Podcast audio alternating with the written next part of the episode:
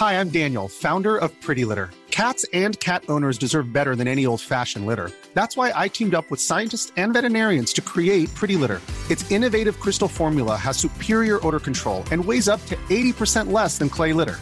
Pretty Litter even monitors health by changing colors to help detect early signs of potential illness. It's the world's smartest kitty litter. Go to prettylitter.com and use code ACAST for 20% off your first order and a free cat toy. Terms and conditions apply. See site for details. Bonsoir à tous, bienvenue sur le plateau de 16 disputes, même le samedi. Ravi de vous retrouver en direct, bien sûr, avec Face à Face ce soir. Eric Revel, bonsoir. Bonsoir Lionel. Ravi de vous retrouver. Et Nathan Dever, bonsoir. Bonsoir Lionel. Dever. Éric Revel, Nathan Dever, et une actualité lourde et chargée ce soir. On y va tout de suite avec ces 46 morts désormais à Marseille depuis le début de l'année, des décès liés au trafic de drogue, vous le savez, après le meurtre à la Kalachnikov de deux individus, cette scène glaçante dans le quartier plutôt tranquille des Chutes-la-Vie, dans le 4e arrondissement de Marseille. Les riverains expriment leur peur et leur ras-le-bol. Soumaïa Lalou, Stéphanie Rouquier, Adrien Spiteri. Les impacts de balles de Kalachnikov et les traces de sang sont encore visibles. Dans le quartier des Chutes-la-Vie à Marseille, les habitants sont sous le choc après une fusillade jeudi dans une rue commerçante. J'ai entendu de gros coups, mais je pensais que c'était comme euh, ce que faisaient les jeunes d'habitude, euh, les, comment s'appelle, les feux d'artifice. Je pensais pas que ça arriverait dans ce quartier surtout. Enfin, on est, c'est tranquille ici, il se passe jamais rien. Du coup, euh, ouais, c'est un peu, c'est un peu stressant, on va dire. Face à l'inquiétude qui atteint ce quartier jusqu'ici épargné par les violences, certains riverains expriment un sentiment de résignation. N'importe où ça peut tirer. Voilà. C'est Marseille? C'est Marseille. On vit pas dans la crainte, honnêtement.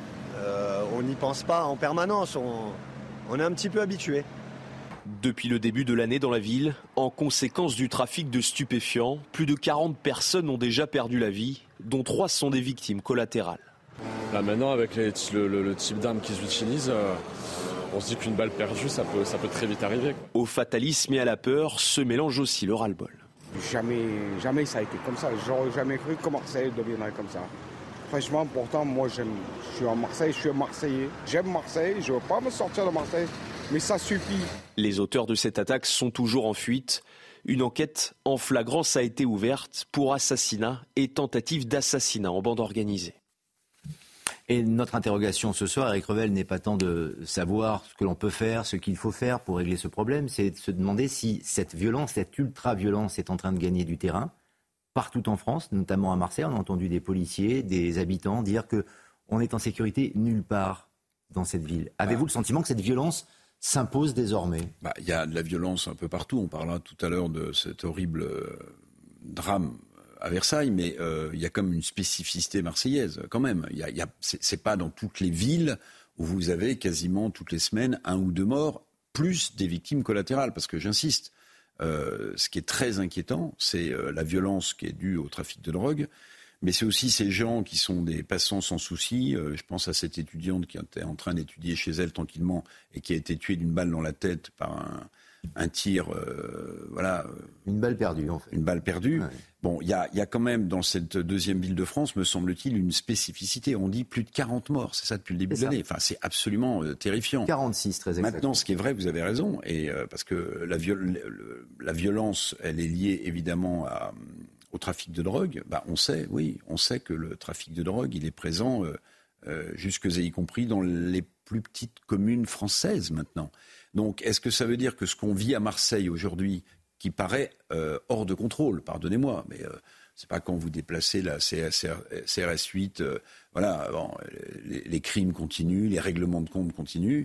Bon, est-ce que ça veut dire qu'on va se retrouver d'ici quelques années dans ce type de situation un peu partout dans le pays, notamment dans les grandes villes, où le trafic de drogue continue de prospérer? C'est ça qui m'inquiète le plus. C'est-à-dire, est-ce que euh, finalement, ce qui est vécu à Marseille, qui pour l'instant, heureusement, est quand même assez spécifique, on ne va pas le voir dans des villes. à Paris, euh, il y a quelques règlements de compte qui sont liés à la drogue. Et vous vous souvenez de cet agent immobilier à côté de la place de la Madeleine qui avait été abattu, si je me souviens bien. Bon, on ne sait pas trop les raisons et on ne suit pas d'ailleurs, nous les médias. On parle de l'événement, puis après, il n'y a pas de droit de suite, malheureusement. On n'éclaire pas ensuite. Bon. Mais est-ce que ça veut dire que la situation marseillaise va devenir une situation euh, au Havre où le trafic de drogue est très important nationale. Une situation nationale C'est ça la vraie question. Je suis incapable de, vous répondre. Mhm. Mais ce qui me terrifie quand même, même si les Marseillais dans ce reportage disent qu'ils euh, bah, s'habituent, mais euh, est-ce qu'on peut s'habituer à l'idée qu'on peut prendre une balle n'importe quand, quand on se promène ou quand on se promène avec ses enfants? Enfin, c'est la première des libertés dans un pays comme le nôtre, ça devrait être d'assurer la sécurité des Françaises et des Français.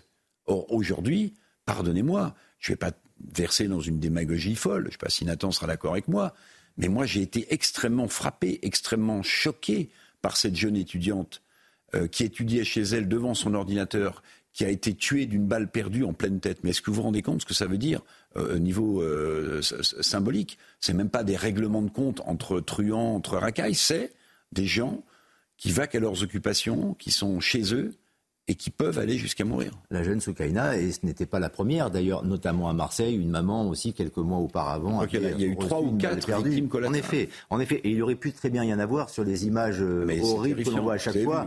Puisqu'il y a des rafales, et s'il y avait eu. Euh, quand, vous regardez la vidéo, il y a une voiture blanche qui est, bien sûr, qui est juste derrière. Imaginez, imaginez que le type sorte et veuille intervenir, mais il se prend une rafale pareille. Mais il y a, il y a un, un, tel décalage, en fait, Nathan Dever, entre la réalité, ce que l'on voit, malheureusement. Et ce que l'on peut euh, observer également dans des séries euh, de bandits, de, mafias, de, règlements de compte.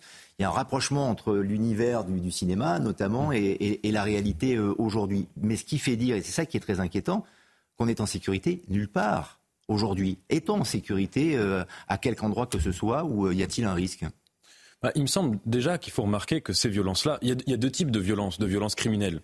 Vous avez des violences qui sont individuelles, quelqu'un qui va euh, commettre un crime, et c'est pas pour comparer leur gravité, hein, mais je veux dire, c'est très difficile à analyser. Mais là, on est confronté à des violences qui sont des violences structurelles, ça veut dire qu'ils sont le fruit non pas d'une décision personnelle, mais d'un réseau. Et d'un réseau, en fait, qui est organisé pour ça. À partir du moment où vous rentrez dans un trafic de drogue, il y a deux issues possibles. Il y a la prison, où il y a le sang euh, versé, la mort ou euh, d'ailleurs les deux. Il n'y a pas trois issues possibles. Ces réseaux-là, ce sont des réseaux qui euh, sont générés, si vous voulez, pour briser des vies. Alors là, on en a des images concrètes, c'est-à-dire la mort liquide, le sang versé dans des rues, la possibilité qu'indiquait Eric aussi de viser des gens euh, euh, qui sont des cibles collatérales avec des balles perdues. Vous avez ensuite des destructions de vie entre guillemets euh, métaphoriques, enfin des gens qui se retrouvent à être en prison, des, petits gamins qui se qui se font recruter dans ces réseaux-là pour gagner 3000 euros par mois en sachant que ils sont appâtés ainsi et que c'est des salaires que leurs parents n'ont jamais touchés, qui savent très bien qu'ils ne toucheront jamais et qui se retrouvent ensuite à avoir une vie brisée dans un engrenage de violence avec une sorte d'épée de Damoclès où ils ne peuvent pas en sortir. La vie brisée naturellement des gens qui habitent dans ces quartiers et qui ont la vie euh, gâchée par les, euh, par les, trafics qui peuvent euh, avoir lieu. Et puis, la vie brisée. Enfin, il faut quand même retracer le fil de l'argent. Je, suis, conscient de, de radoter sur ce sujet, mais chaque fois qu'il y a des, des, règlements de compte qui sont impliquent des trafics de drogue, moi je pose toujours une question très bête, mais avec quel argent a été acheté l'arme en question?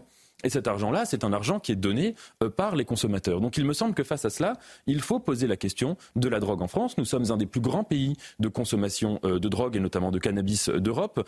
Tout cela se fait, chaque personne qui consomme du cannabis le fait en donnant de l'argent à des réseaux et derrière ces réseaux, il se passe des choses de cette nature, des vies brisées. Et donc ça pose cette question-là avec quand même, à mon avis, un constat qui est important c'est qu'on le sait au moins depuis Manuel Valls, mais que la réponse policière et pénale est inefficace. C'est-à-dire que quand on investit les quartiers où les trafics de drogue ont lieu et qu'on demande aux forces de l'ordre de rester là comme ça pendant trois ou quatre semaines, euh, alors ça peut marcher pendant trois ou quatre semaines, mais si vous voulez, c'est de la poudre aux yeux. Quand on démantèle un point de deal, euh, quelques jours plus tard ou quelques heures plus tard, il est, euh, il est reconstitué à quelques mètres. Quand on arrête quelqu'un, un petit vendeur ou un chouf, et qu'on le met en prison, eh bien le lendemain matin, ce sont des engrenages, des rouages interchangeables du réseau, donc ils sont remplacés par d'autres personnes. Donc cette réponse-là ne marche pas.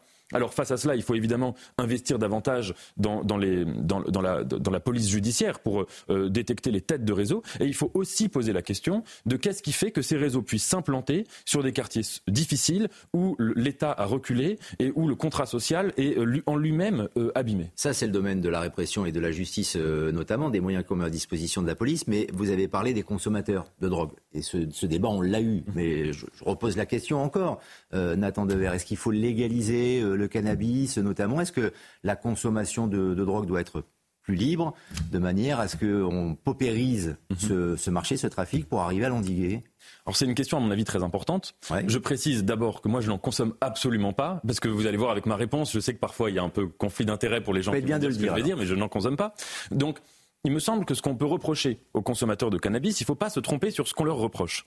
Moi, je ne suis pas du tout dans un argumentaire hygiéniste. J'estime qu'un individu a le droit de détruire sa propre santé en étant alcoolique, en étant fumeur, en étant consommateur de drogue. Ça, c'est sa responsabilité individuelle et il s'auto-détruit. C'est une chose. Je ne pense pas que dans un état de droit, on puisse l'en empêcher. Ce qui me dérange, moi, chez les consommateurs de cannabis, c'est qu'ils financent, ce que je viens de dire, des réseaux qui sont dangereux pour le pacte social. Et que parfois, alors, beaucoup d'entre eux sont dans un lien de dépendance, ils ne le font pas volontairement, mais on a aussi des enfants bourgeois, des beaux quartiers, ou pas que des enfants d'ailleurs, euh, qui, pour faire des soirées mondaines, euh, consomment énormément de drogue, tout en euh, critiquant euh, par ailleurs euh, l'insécurité, mais en en consommant. Donc face à cela, moi je ne suis pas dans l'argument hygiéniste, mais je suis dans l'argument de la responsabilité sociale. C'est pourquoi il me semble que de toutes les manières, on n'empêchera pas les gens de consommer de la drogue. Le premier pays consommateur de cannabis d'Europe ne deviendra pas demain, les gens ne vont pas arrêter demain d'en consommer, même si la législation surdurcit, ils continueront d'en consommer. Donc il me semble qu'il faut quand même vraiment ouvrir la question de la légalisation de certaines drogues, des drogues entre guillemets douces comme le cannabis, euh, euh, pour, pour permettre de faire en sorte de, de, de, de, ne pas rentrer dans cette registre de la responsabilité sociale. Mais dans le trafic de drogue, Eric Revel, il n'y a pas que le cannabis, il y a la cocaïne aussi. Bien sûr. on ne va pas aussi légaliser la, la cocaïne. Ah, évidemment que non. Moi, j'aurais un raisonnement un peu moins équilibré, pardonnez-moi, que celui de Nathan Dever, pour une raison très simple, c'est que je pense que la violence est telle aujourd'hui autour des trafics de drogue que la première arme, c'est la répression. C'est la répression. Vous ne pourrez pas expliquer à cette maman qui a perdu sa fille euh, dans euh, son mm. appartement qu'il euh, faut avoir un volet social. Je pense que le trafic de drogue a pris tellement de place dans la violence au quotidien que vivent les Français que la première réponse, c'est une réponse de répression avec les forces euh, de police notamment. Je ne vois pas d'autres issues pour l'instant. Pour l'instant. Après, on peut s'interroger sur pourquoi est-ce qu'on consomme de la drogue. Très bien. Mais aujourd'hui, quand vous avez 40 morts à Marseille, quand vous avez 40 morts à Marseille, vous allez essayer de... de... Bon, et puis, il faut se dire aussi les choses. Vous avez nombre euh, de, mineurs non accompagnés qui sont la proie des réseaux, euh, notamment euh, de drogue. Ces mineurs non accompagnés qui se baladent en France, bah, parfois ils se retrouvent à être des chauffeurs dans les cités parce qu'ils vont gagner de l'argent et parce qu'ils sont utilisables, corvéables à merci par ces réseaux de trafiquants de drogue. C'est donc une question qu'on doit aussi se poser. Faut-il faire un lien donc entre la violence dans sa globalité avec euh, l'immigration? Bah, écoutez, en tout cas, euh, on va parler peut-être tout à l'heure. dans le cas du trafic de drogue. Voilà. Alors, on va parler tout à l'heure de ce qui s'est passé à Versailles. Oui. Je crois que c'est un Algérien sous OQTF. Exactement. Pardonnez-moi, mais me revient encore aux oreilles ce que le président de la République avait euh, indiqué en 2019. 100% des OQTF seraient expulsés de ce pays. Si vous êtes sous OQTF, c'est que vous n'avez rien à faire en France. Vous n'avez rien à faire. Sinon, vous n'êtes pas sous OQTF. En fait, on est incapable d'avoir euh, une reconduite euh, aux frontières pour les tas de raisons qu'on connaît. Puis c'est encore plus difficile aujourd'hui, puisque on réussit quand même l'exploit d'être fâché à la fois avec la Tunisie, à la fois avec le Maroc, à la fois avec l'Algérie, si vous voulez. Bon, donc là, le, la, la, coupe est pleine. Mais en fait, moi, j'aimerais que le président de la République euh, se réexprime. En 2019, je crois que c'était dans une interview à Valeurs Actuelles, il avait expliqué que dorénavant, 100% des OQTF seraient euh, reconduits et seraient expulsés dans leur pays. Ça s'est pas passé. Non, ça fait deux ans qu'il aurait dû quitter le territoire. Ça fait deux ans, mais pardonnez-moi, hmm. je vais être un peu terre à terre parce que je suis comme ça et parce que j'essaie d'être concret. Mais quelqu'un, euh, un criminel sous OQTF qui torture, qui viole une femme, comme ça s'est passé à Versailles, s'il n'avait pas été sur le territoire, ben cette femme, elle aurait, elle continuerait à vivre sa vie normalement. Pardonnez-moi, mm. c'est un peu terre à terre, c'est un peu, euh, mais mais c'est mais c'est la réalité. En tout cas, c'est ce que vivent les gens. Mais il faut arrêter d'être dans des dans des cénacles, de de de de réflexion très approfondie. Euh, la réflexion, c'est bien, euh, mais les gens qui, qui, se, qui, se, font violenter, les gens qui se font agresser dans la rue par des OQTF ou pas par des OQTF, voilà. les gens qui On se ne peut font... pas généraliser. Eric non, les gens qui se font qui se font tuer dans leur immeuble parce qu'ils ont eu simplement euh, le tort d'être là au mauvais moment. Ces gens-là, vous leur dites hmm. quoi? Vous leur dites qu'il n'y a plus de sécurité d'assurer en France, dans un pays comme le nôtre? Bah, c'est la question qu'on pose ce soir. Et on se demande effectivement s'il y a des, endroits encore ou demain des lieux qui seront euh, sains et où on, sera euh, en toute euh, sécurité. Versailles, qui est tout de même une ville bourgeoise, qui a une bonne réputation, berceau de l'histoire française, le château, évidemment, ça fait partie des, monuments de l'histoire de, de, France. Eh bien, c'est l'horreur qui s'est produite effectivement dans la nuit du mardi 19 au mercredi 20 septembre avec cette sexagénaire qui a été ligotée, rouée de coups violée pendant plusieurs heures chez elle. Euh, son calvaire a pris fin à l'aube quand elle a réussi à se réfugier chez une voisine. On en parle avec euh, de Revel et, Nathan Dever, mais d'abord le sujet de Sacha Robin et Clotilde Paillet. C'est ici à Versailles qu'une femme de 67 ans a vécu l'horreur absolue dans la nuit de mardi à mercredi. Elle a été retrouvée nue et ligotée en pleine rue après avoir été violée et séquestrée à son domicile.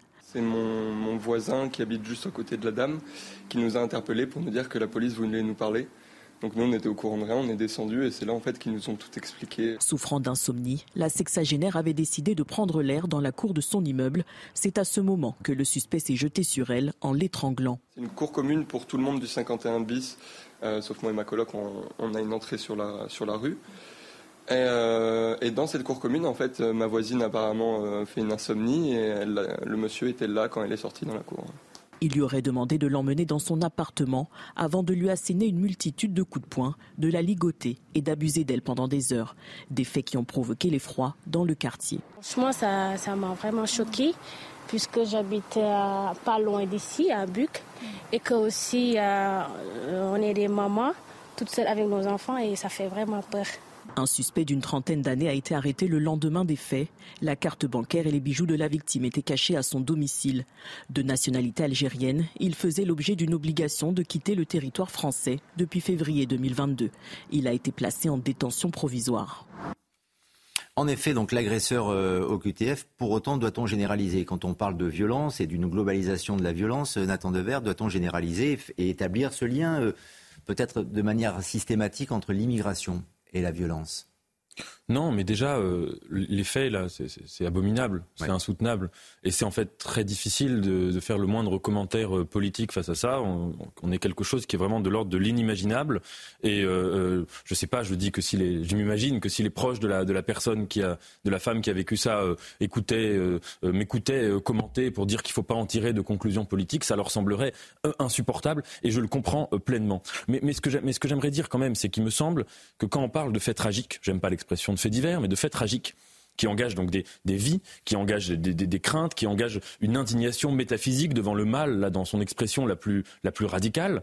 Euh, il y a un glissement parfois qui se fait entre justement le caractère métaphysique de cette indignation, qu'on a tous, et un caractère politique, à vouloir se dire qu'est-ce qui aurait pu éviter si, etc., et à vouloir surtout tirer une conclusion universelle euh, d'un cas euh, euh, particulier en faisant des abstractions, c'est-à-dire en retenant d'une situation. Il y a un texte de Hegel qui s'appelle Qui pense abstrait, où il parle des, des, faits divers, entre guillemets, ou des faits tragiques, et notamment des crimes, et il dit que quand il y a un crime, Souvent, ce que fait le débat public, c'est que dans, le cas de la figure du criminel, on retient deux ou trois euh, euh, mots abstraits qui vont permettre euh, comme d'expliquer, entre guillemets, causalement la raison de son crime. Donc, on va pour retenir le métier, l'origine, etc. Et ça va dire, voilà, un criminel sous OQTF, enfin, quelqu'un sous L'origine est un mot abstrait?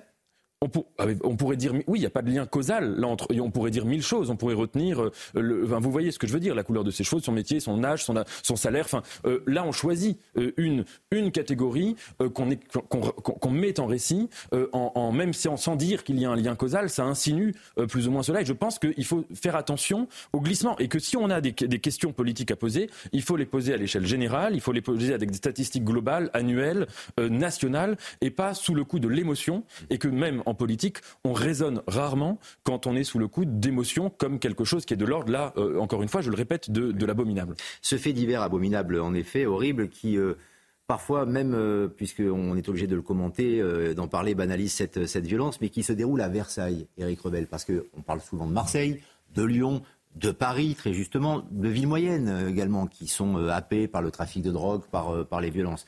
Mais là, c'est Versailles.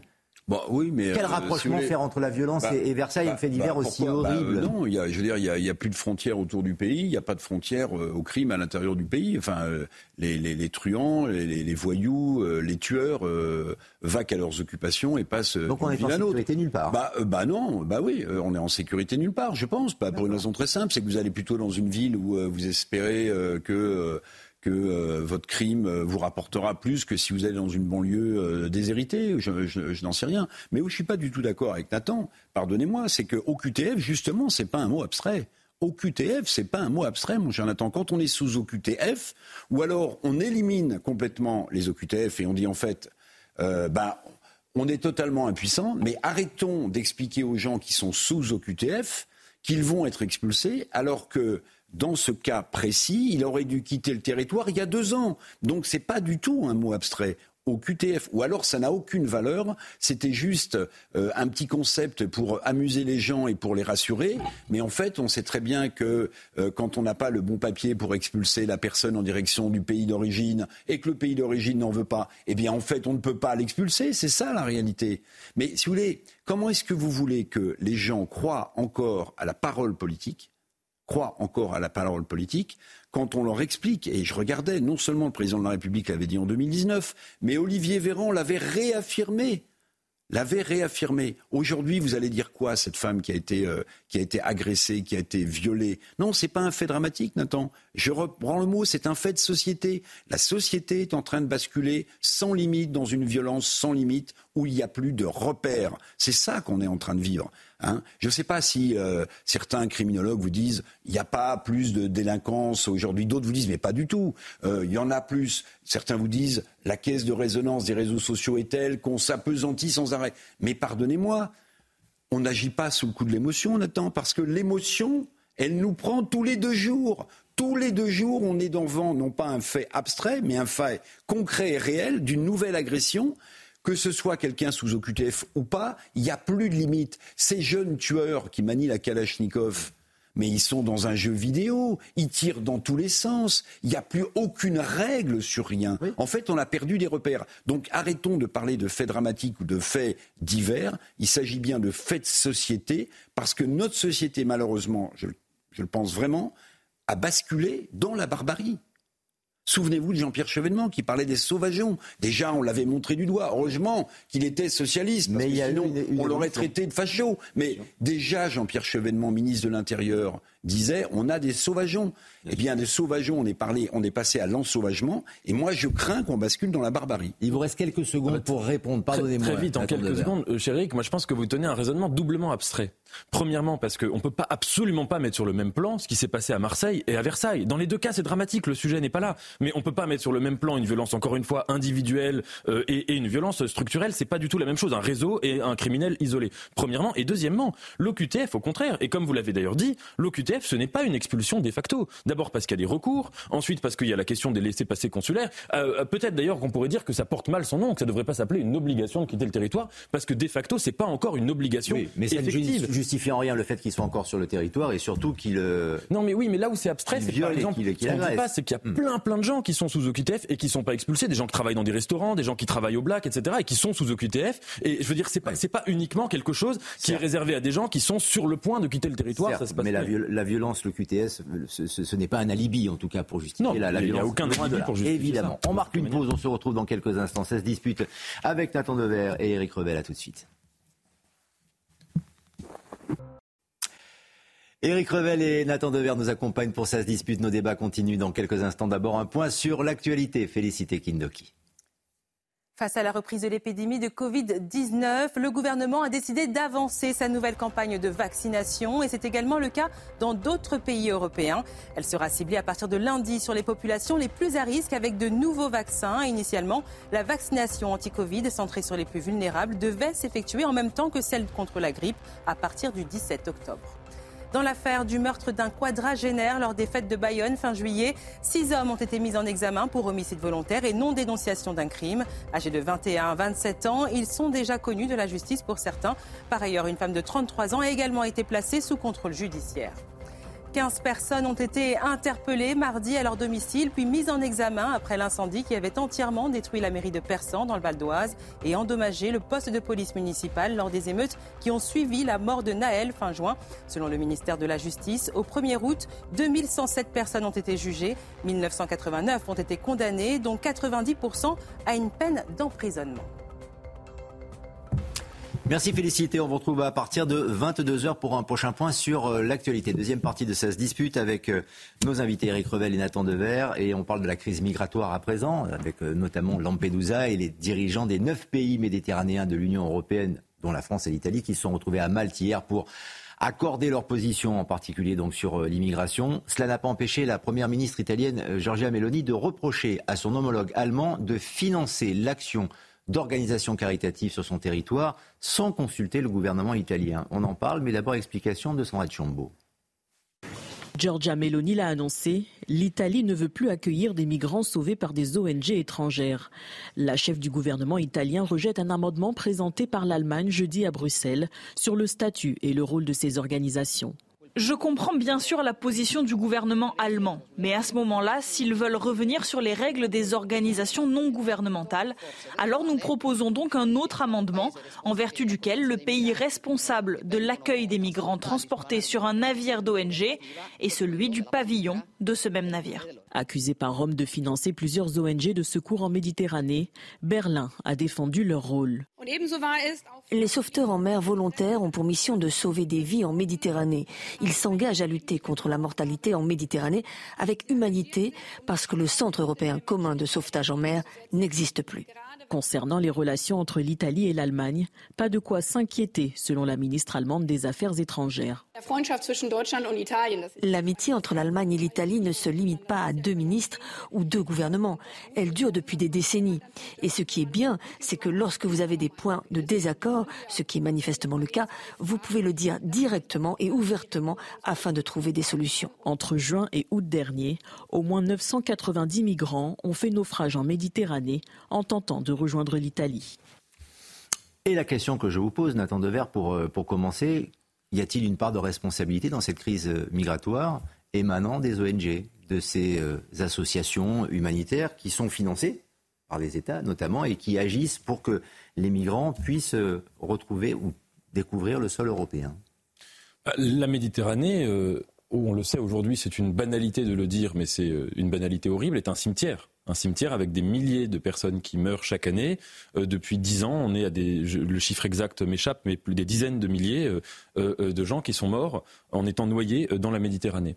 Qu'à partir de là, il y ait des ONG qui œuvrent pour essayer de sauver des vies humaines, euh, ça me semble être, si vous voulez, euh, on l'a vu d'ailleurs quand le pape est venu à Marseille et qu'il a dit cette chose évidente. Il a dit finalement tous les pays et tous les politiques euh, voient cette situation sous un angle utilitaire, un angle rationnel de l'arraisonnement politique du monde et ils en oublient, ils sont dans le fanatisme de l'indifférence et ils en oublient ce qui devrait être le fait premier, à savoir que vous avez une mère qui est devenue, et en plus une mère qui est quelque part dans notre civilisation, dans notre imaginaire, la, mère fondatrice de notre civilisation. Mare Nostrum. Exactement, le mythe euh, euh, Europe euh, tient son nom du mythe d'Europe qui a précisément traversé la mer Méditerranée. Et donc le fait que la, mer Méditerranée soit devenue un cimetière devrait être le fait majeur. Qu'à partir de là, des ONG s'occupent de sauver des vies, c'est non seulement normal, mais c'est salutaire. en revanche, il y a un aspect qui est central, c'est que les pays européens se sont engagés euh, euh, de manière non contraignante juridiquement, mais se sont engagés moralement à répartir l'accueil euh, des migrants et ils ne le font pas. Et ça, c'est vrai que ce n'est pas normal que les migrants soient, que, enfin, que les pays n'accueillent pas les migrants qui arrivent en Italie de manière équitable selon leur engagement. Notamment l'Allemagne, on l'a vu ces derniers temps. Ça, c'est vrai. Mais ensuite, s'en prendre aux ONG comme si c'était eux qui étaient à elles qui étaient à l'origine de, de, ces, de ces phénomènes migratoires, c'est une chose particulière. Et deuxièmement, on le voit même. Je ne sais pas si on va en reparler tout à l'heure, mais je le dis au cas où. Mais quand Elon Musk qui n'a aucune légitimité politique, qu'on avait déjà vu euh, euh, nous expliquer euh, comment il fallait régler le conflit russo-ukrainien, en d'ailleurs en étant assez proche des positions poutiniennes sur la question. Nous expliquer maintenant que le gouvernement allemand ne devrait pas financer telle ou telle ONG et que l'AFD devrait gagner l'élection pour pouvoir se débarrasser enfin de ces vilaines ONG qui ont le tort de sauver des vies. Ça, vous voyez, ça crée quand même un climat où on voit bien qu'il y a derrière une instrumentalisation politique qui me paraît évidente. Cela veut dire, Eric Revel, sauver des vies, quel qu'en soit le prix quoi qu'il en coûte. Non, mais qu'une ONG, qu'une ONG, qu'un bateau euh, affrété par une ONG sauve des vies pour éviter qu'on ait des milliers de morts, ça me semble normal. Maintenant, Nathan fait mine d'ignorer, mais il n'ignore pas qu'il y a aussi des bateaux d'ONG qui travaillent avec des passeurs et qui savent très bien où se trouvent les bateaux des ONG, qui vont récupérer les bateaux sur lesquels on a rançonné les gens pour leur faire miroiter un avenir meilleur en Europe. Bon. Mais sur le fond, pardonnez-moi, mais l'Allemagne ne manque pas d'air. L'Allemagne ne manque pas d'air. Parce que subventionner des ONG, dont je rappelle que la juridiction européenne euh, dit très clairement que les bateaux qui arrivent euh, de ce côté-là de la Méditerranée doivent accoster sur les côtes les plus proches en Europe. Donc, donc l'Italie. Bah donc l'Italie ou la Grèce. Bon. Mais alors que l'Allemagne, dans le même temps, il y a une semaine et demie, refuse maintenant d'accueillir des migrants, pardonnez-moi, mais euh, Berlin et le chancelier Olaf Scholz se moquent du monde. Mais qu'est-ce que ça veut dire, ça? Ça veut dire qu'en réalité, la politique migratoire européenne est un fiasco. C'est un fiasco. Ça fait quatre ans que euh, les Européens travaillent euh, sur une charte asile et migration. Quatre ans. On nous dit tous les quatre matins, c'est pour faire rire avec les quatre ans, que ça va aboutir, qu'on va trouver un accord. Mais en fait, plus la vague migratoire est importante et elle ne va pas se ralentir, plus en fait l'Europe affiche son impuissance à traiter ce problème. Parce que non seulement il n'y a pas de quotas répartis dans les différents euh, pays, mais l'Italie, euh, est obligée d'accueillir, je crois qu'ils sont à 140 ou 150 000 migrants sur leur sol, et les autres pays européens ne prennent pas de quotas. Donc entendre les Allemands en ont accueilli beaucoup. Très bien, pour très bien. Non, mais attendez, euh, attendez. non mais là, pardonnez-moi, je, je, je, mets le point sur, enfin le doigt sur un point qui me semble important. C'est-à-dire qu'en même temps, ils veulent continuer à subventionner des ONG, les Allemands, mais ils refusent d'accueillir les, les, migrants qui arriveraient grâce aux bateaux des ONG qu'ils auraient subventionnés. Ah mais enfin. Enfin, ça, c'est absolument n'importe quoi. Mais ça prouve qu'il y a une espèce de vent de panique et que chacun est en train de se renvoyer la patate chaude mhm. en se disant. Euh, d'ailleurs, notez une chose, c'est que Mme Mélanie, qui était infréquentable depuis quand elle avait été élue, c'était l'extrême droite qui arrivait en Italie. Vous vous souvenez de la première rencontre euh, entre le président de la République et Madame Giorgia Meloni. C'était dans l'ombre euh, d'une terrasse où on voyait le président. Enfin, tout ça n'était pas. Et maintenant, tout le monde va voir Madame Meloni. Il y a un vrai rapprochement. Bon, voyez. Donc, en fait, c'est un acte d'impuissance absolument formidable qui m'inquiète beaucoup parce que. Euh, évidemment, cette vague migratoire ne va pas s'arrêter. Euh, vous avez des gens qui souffrent, vous avez des gens qui payent pour venir, vous avez des gens qui vont être victimes euh, d'inondations avec le réchauffement climatique et qui vont devoir mhm. quitter les endroits où ils vivent.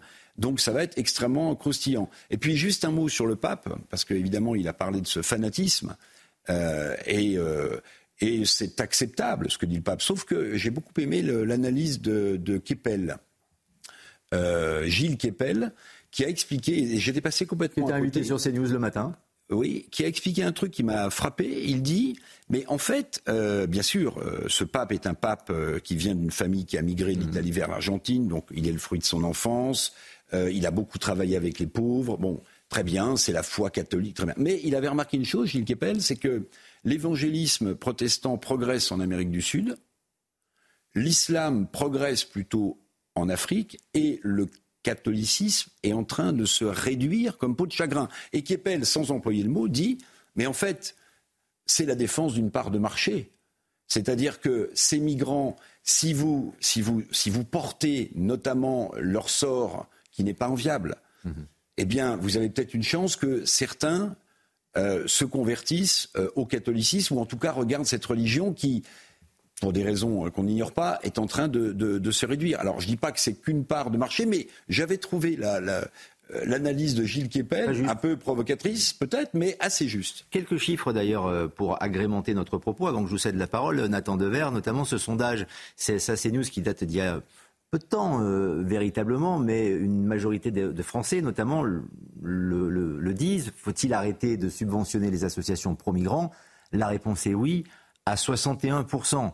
Parce qu'il y a cette incapacité effectivement à pouvoir accueillir tout le monde. Et comme l'a dit le président Emmanuel Macron récemment dans son interview, on ne peut pas accueillir toute la misère du, monde. Mais quand il y a cette problématique des ONG qui euh, accompagnent les migrants euh, pour euh, leur traversée, l'idée de Giorgia Meloni de faire débarquer dans les pays qui ont financé les ONG ces migrants, ce n'est peut-être pas une si mauvaise idée que cela?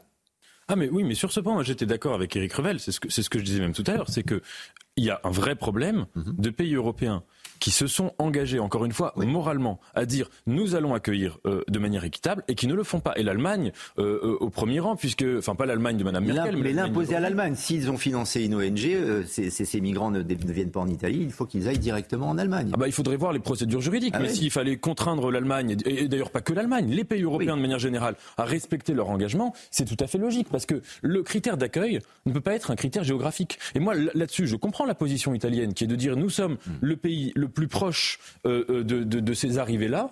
Et euh, ce n'est pas normal que cette proximité géographique fasse que nous ayons le monopole de l'accueil. Et il faut que ensuite les, personnes qui arrivent puissent être réparties selon les engagements, notamment de l'Allemagne. Là-dessus, j'étais d'accord avec Eric, et c'est ce que je disais tout à l'heure. En revanche, sur les ONG, euh, euh, évidemment que les ONG, quand elles travaillent pour sauver des vies, elles essayent de savoir quand même euh, quel va être l'itinéraire des bateaux. Et à partir de là, que les bateaux des passeurs puissent parfois faire des calculs sur cette logique, ça me paraît pas délirant de l'imaginer. Mais si demain les ONG cessaient d'exister, hein, faisons une hypothèse de pensée, les passeurs s'arrêteraient pas de travailler, enfin de travailler, je veux dire, de faire, de faire ce qu'ils font. Mais est-ce qu'il y aurait autant de gens qui risqueraient leur vie s'ils n'avaient pas l'assurance, peut-être, d'être recueillis par un bateau plus important d'une ONG. Est-ce que non mais euh, je, me pose la question. C'est une question qu'on peut se poser. C'est pas c'est pas scandaleux de se la poser. Parce que vous savez, euh, le trafic de migrants, c'est aussi une loi économique. Euh, il y a des gens qui payent, qui les familles se saignent pour que, pour que des, des, des gens tentent leur chance en Europe, où ils croient d'ailleurs que c'est le, le mat de cocagne et qui va suffire de, de, de, de, passer la main sur le trottoir pour ramasser des billets. Mais c'est une loi économique, c'est-à-dire qu'il y a une offre et une demande.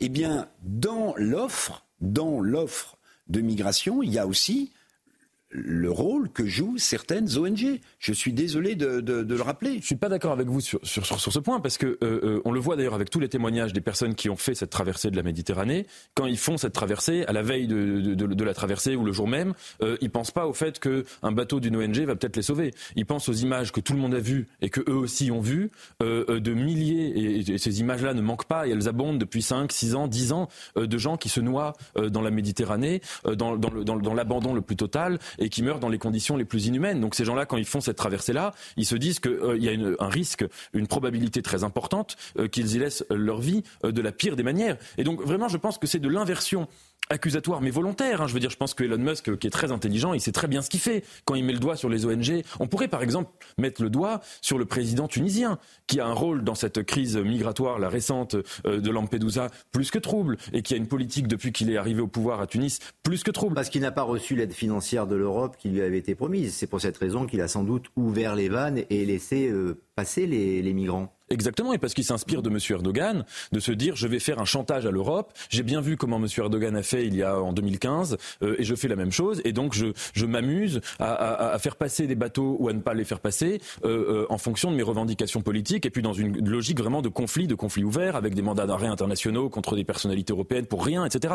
Donc euh, on pourrait mettre l'accent, par exemple, sur ce monsieur, et c'est pas le seul, mais le faire sur les ONG, c'est-à-dire sur des gens qui, qui font, qui font pas ça pour s'enrichir, euh, qui font pas ça pour se faire mousser euh, qui font ça vraiment pour sauver des vies et qui parfois dans des conditions euh, pour eux-mêmes très très périlleuses, euh, ça me semble être vraiment de l'accusation, de l'inversion accusatoire, pardon, absolue. Oui, si on se penche sur le cas de, la Tunisie et de ce que veut faire notamment Emmanuel Macron, c'est-à-dire envoyer des équipes pour travailler, pour empêcher que les migrants, Eric Revel, quittent notamment le, sol africain.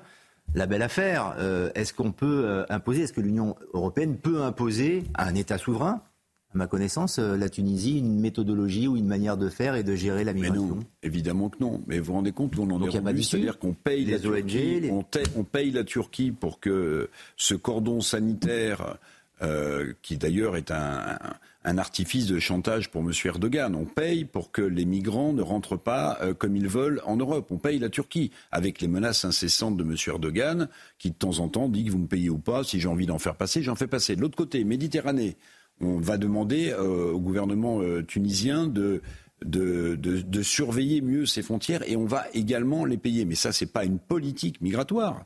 Euh, ça fait combien d'années, je regardais, qu'on fait de la coopération économique en Afrique?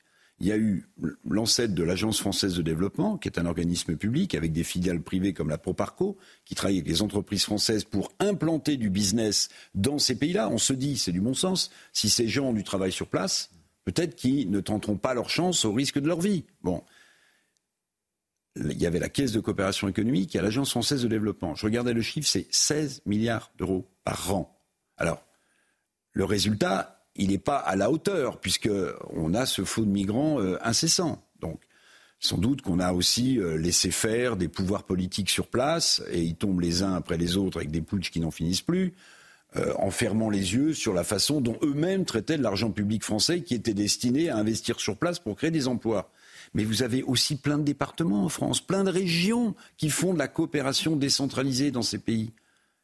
Parce que c'est l'un des arguments qu'a employé le président de la République lors de son intervention. C'est dire créons, investissons, créons euh, des, des- jobs sur place.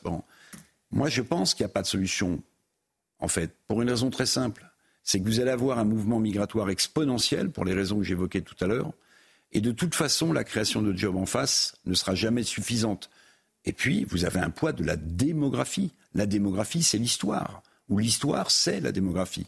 Mais la démographie africaine, au moment où nous, on a atteint en France un taux démographique au plus bas depuis la Seconde Guerre mondiale, la démographie euh, africaine, elle est galopante dans les pays d'ailleurs qui parfois ont des taux de croissance importants. Comment est-ce qu'on va gérer tout ça? La solution passe par l'Europe. J'ai encore en mémoire, décidément, je le cite deux fois ce soir, Emmanuel Macron qui avait expliqué pendant sa campagne présidentielle qu'il faudrait reparler de Schengen. Vous l'avez entendu reparler de Schengen? Non. Quand Rocard, puisque vous avez cité Macron qui pastiche Michel Rocard, Premier ministre, qui dit... On ne peut pas accueillir toute Oui, la misère. Mais vous vous souvenez de la fin de la phrase de Michel Rocard? Il dit et d'ailleurs, nous venons d'expulser 66 000 personnes à nos frontières. Mais la grande différence entre l'époque de Michel Rocard et la nôtre, mon cher Lionel, c'est qu'on n'a plus de frontières. On n'a plus de frontières. On a des frontières extérieures qui sont pas vraiment euh, contrôlées, avec des grandes difficultés. On a à Menton, on sait ce qui se passe en venant de l'Italie. Donc ça, c'est quand même un sujet. Comment on le traite? Moi, je ne suis pas un homme politique, mais je dis attention, attention, c'est pas juste un détail de l'histoire, c'est un fait majeur qui va prendre à bras le corps euh, notre société et d'autres en Europe. Ça pose vraiment question. Et pour revenir aux ONG ou même aux associations humanitaires, comme le, le traitait le, sondage euh, tout à l'heure, euh, le sondage CSA CNews, euh, Nathan Dever, la question est faut-il continuer à les financer? Apparemment oui, mais faut-il les renforcer et leur donner plus de moyens encore, à la fois pour permettre aux migrants de passer de- du continent africain au continent européen, notamment, mais après de pouvoir les accueillir dans de bonnes conditions, une fois qu'ils sont ici. Moi, il me semble que poser cette question, et, et, et je dis pas ça euh, sur vous, je dis ça parce que c'est en, en effet c'est la question qui se pose dans le débat public en général. Mais poser cette question, c'est vraiment prendre le problème à l'envers, parce que là on parle de la traversée, mais une fois que la traversée a lieu, les choses sont déjà faites. Si vous voulez, il faut prendre le problème à la racine. C'est ce que disait euh, Eric tout à l'heure. Et cette question-là est une question mondiale. De la même manière que le réchauffement climatique, euh, il ne viendra à l'esprit de personne de dire que c'est la France qui va régler euh, mondialement le problème du réchauffement climatique. De même, le fait de vivre dans une économie mondialisée à deux vitesses entre le nord et le sud, avec des pays où il y a des blocages politiques, des blocages civiques, des blocages sociaux énormes, euh, et qu'évidemment ça crée des, des- désirs de départ euh, massifs, eh bien ça, ça ne peut, euh, on ne peut penser et régler ce phénomène que à l'échelle mondiale. Et avec une deuxième chose, et là j'étais tout à fait d'accord avec ce que disait Eric, c'est que là où il y a vraiment une autocritique à faire, c'est aussi sur la politique méditerranéenne de la France. Ça veut dire sur les pays aussi qui sont parfois des pays entre guillemets tampons, la Turquie, les pays du Maghreb, où ce qu'on a fait ces dernières années, c'est qu'on s'est fâché vraiment unilatéralement avec tout le monde et avec des pays qui mmh. sont même parfois rivaux entre eux. Donc là, c'était ça relève du chef-d'œuvre et il faut penser euh, vraiment à cela. Vraiment, ah, oui, un dernier mot, parce qu'en fait, il ne faudrait pas laisser croire à ceux qui nous regardent ce soir que euh, le, la vague migratoire est juste un problème européen ou français. C'est un, problème mondial. Et ce qui se passe à New York est très intéressant. Eric Adams, qui est le maire de New York, est un maire démocrate. Mmh. Vous voyez, c'est pas un méchant républicain. Eh ben, il est en train de suspendre une loi qui oblige la ville de New York à trouver un logement à chaque migrant, hein, ville d'immigration s'il en est New York, puisque l'Amérique s'est peuplée. Pourquoi? Pourquoi? Parce qu'en fait, il est sous un flot de migrants incessant. On dit qu'il y a 120, 130 000 migrants dans les rues new-yorkaises en ce moment. Merci Eric Revel, merci à Nathan Dever, merci, d'avoir participé à Ça se dispute. Et dans quelques instants sur CNews, c'est Olivier Clérenfleck avec euh, Soir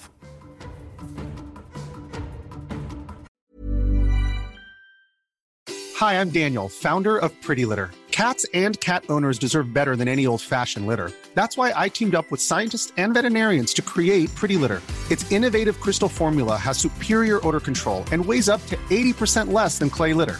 Pretty Litter even monitors health by changing colors to help detect early signs of potential illness. It's the world's smartest kitty litter. Go to prettylitter.com and use code ACAST for 20% off your first order and a free cat toy. Terms and conditions apply. See site for details.